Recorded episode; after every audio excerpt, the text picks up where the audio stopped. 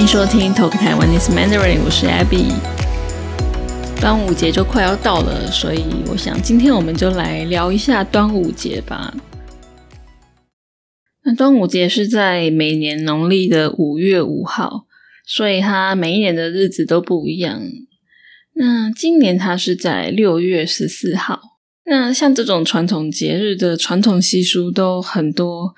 但是现在真的有在做的，其实也没有几个了。说真的，端午节对我的印象，现在就是放假，还有吃粽子。可是我想，这个对大部分的年轻人跟小孩子都是这样吧。那有些你可能在课本上有学到说什么带香包，还有什么什么雄黄酒之类的习俗，其实。现在应该没有什么人在做吧，我也不太确定。而且我甚至也没有听过雄黄酒这个东西。我想，哎，这课本有讲到，我不知道这个东西。那总而言之，我觉得如果你问大部分的人，可能都是会说到吃粽子。所以我们就来聊聊为什么端午节我们要吃粽子吧。这边就不得不提到一个人，叫做屈原。他是中国古代春秋时期的一位诗人跟大臣，大臣就是官的意思，是一位政治家。他被称为一位爱国诗人，因为传说中他因为不忍心看到自己的国家灭亡，自己的国家快要消失了，快要被打败了，所以他就投江自尽，就跳河自杀。他死后，当地的人民、老百姓都非常的难过，到河边去悼念他。这时，就有一位渔夫划着船，然后拿出为屈原准备的饭团，还有一些食物丢进河里。他希望让这些鱼、虾、蟹吃饱了，他们就不会去咬屈原的身体了。所以，大家看到他这样做之后，就都模仿他。就是纷纷把一些饭团啊、一些食物丢到河里面去。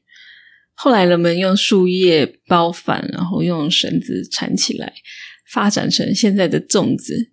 从此以后，每年的农历五月五号就有了吃粽子的习惯，来纪念这位爱国诗人屈原。还有一个习俗就是划龙舟。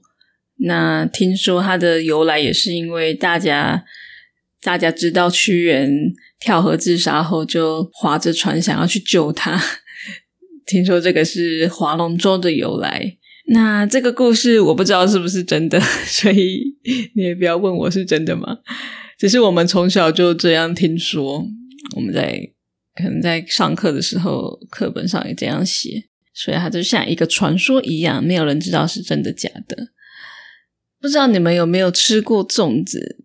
粽子真的是很好吃，可是热量很高，非常胖，所以端午节大家都要注意，不要不小心吃太多粽子。我发现这些华人的传统节日，好像很多都是跟大吃大喝有关，像是中秋节吃月饼、烤肉，农历新年也是吃团圆饭、送礼品什么的，就是都跟嗯大吃大喝有关。每到这些节日，都会有一堆礼盒的广告。也许这些习俗其实都是被商人炒作的，都变成商业化的节日吧。那这边还有一个观念，我觉得蛮有趣，可以分享给大家。就是有一个谚语说，在端午节之前，不要把冬天的衣服和棉被收起来，因为五月虽然已经蛮热了，可是气温变化还不稳定。这个说法以前觉得还蛮准的，就是。到了五月真的很热，可是有时候会忽然变冷，就觉得哎，真的冬天的衣服还不能收起来。可是我觉得现在这几年全球暖化，天气越来越热，我觉得这个说法可能已经不成立了。我现在录音的时候是五月，觉得已经快热死了。好，那接下来要跟大家宣布一件事情，就是我现在有开 newsletter 了。因为我原本都是在我的 IG 分享一些像是学习中文的资源，跟我推荐什么电影或是音乐，还有一些日常生活的发现的一些有趣的东西分享给大家。可是其实也不是每个人都有用 IG 或是 Facebook，但是我相信在听这个节目的听众朋友们，大部分的人应该都会想要收到这些资讯。像是我如果发现了什么学习中文的好用的资源，或是一些点子，我看了什么好看的台湾电影，或是听了什么好听的台湾的音乐、华语的音乐，甚至中国的音乐，我都会把它分享给大家。还有就是我每个礼拜发行的最新的 podcast 节目、最新的 episode 也会让大家知道，所以订阅这个 newsletter 你就可以收到最新的讯息喽。那我会把这个 newsletter 的 link 放在 show note，那它是免费的，不用钱的，所以欢迎大家来订阅哦。那最后来回馈一下一位听众朋友在 Apple Podcast 上面给我的评论，这位是来自美国的 Borgy 八七。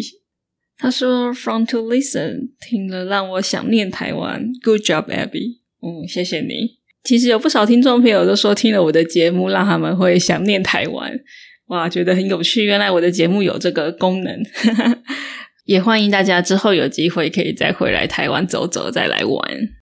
那如果大家喜欢我的节目，欢迎你到 Apple Podcast 给我留下五颗星 （five star rating），这对我来说是很大的鼓励哦。”如果你想要给我支持的话，可以到我的网站去请我喝杯咖啡，或是加入我的 Patreon，这样可以帮助我制作更多节目给你们听哦。谢谢大家的收听，我们下次见，祝大家端午节快乐！别忘了去订阅我的 Newsletter 哦，拜拜。